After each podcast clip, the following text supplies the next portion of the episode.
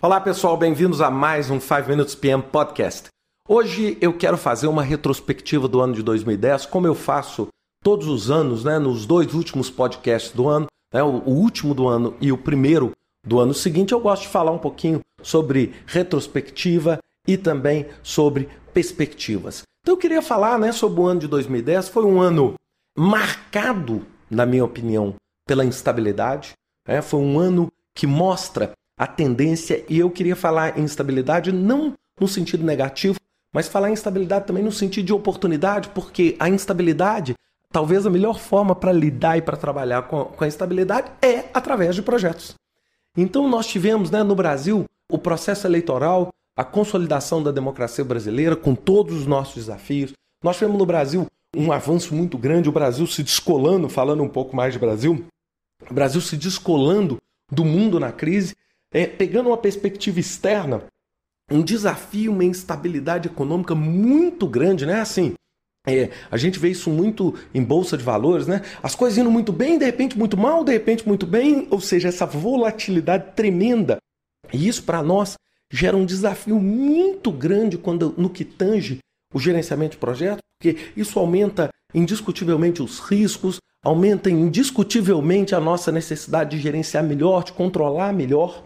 É, além disso, né, uma das coisas que também marcou esse ano de uma forma muito nítida foi a mudança na forma com que as pessoas se relacionam, é, e isso tudo decorrente da tecnologia. Então hoje a tecnologia fazendo uma parte muito grande no papel, né? o Zuckerberg ganhando a personalidade do ano na revista Time pelo Facebook, ou seja, uma nova forma de relação. Então nós estamos vendo o uso dessas mídias sociais de forma extremamente pronunciada nos trabalhos por projeto, a tecnologia entrando assim cada vez mais no core, né, no, no corpo do trabalho, e isso naturalmente gerando uma abertura e um problema grave de segurança. Né? Nós experimentamos aí nos últimos meses as questões envolvendo o governo norte-americano e o site Wikileaks, ou seja, as informações vazando, o controle, e isso dentro do nosso mundo está acontecendo também, ou seja, a volatilidade, a, a sociedade da informação, informação valendo muito. Né? Eu estava vendo né, uma revista de grande circulação aqui no Brasil,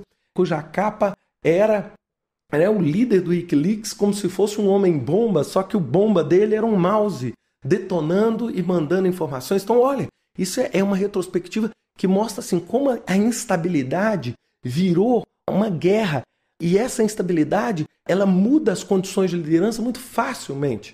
Você está muito bem, de repente você está muito mal. É, nós tivemos, por exemplo, a mega capitalização da Petrobras, que foi, um, sem dúvida nenhuma, vai ser, é, se não o maior, um dos três maiores projetos do mundo envolvendo pré-sal, tanto em complexidade, quanto em montante de dinheiro, quanto em criticidade, quanto em alocação de recursos. Então, olha que coisa complexa, isso tudo aconteceu em um ano as crises, né? Nós tivemos é, sobressaltos de crise, nós tivemos uma percepção de desaceleração na China, nós tivemos aí é, uma instabilidade nos Estados Unidos, na Europa, a crise na Irlanda. Então, essa instabilidade, e eu acho que a palavra de ordem que eu fecho esse podcast da retrospectiva é o seguinte: a instabilidade. E nós temos duas formas de lidar com essa instabilidade. Essa instabilidade pode nos trazer medo, pode nos trazer insegurança, mas essa instabilidade também pode nos trazer uma ótima oportunidade para mudar. Uma ótima oportunidade para pensar diferente, uma ótima oportunidade para fazer algo que a gente não necessariamente iria fazer num ambiente estável. É, sem dúvida nenhuma, tem muita gente ganhando dinheiro, tem muita gente reinventando, tem muita gente mudando o modelo de negócio fruto disso. Isto traduzindo é o mundo se tornando mais projetizado. É o mundo se tornando muito mais temporário do que definitivo, as oportunidades se tornando muito mais temporárias do que definitivas.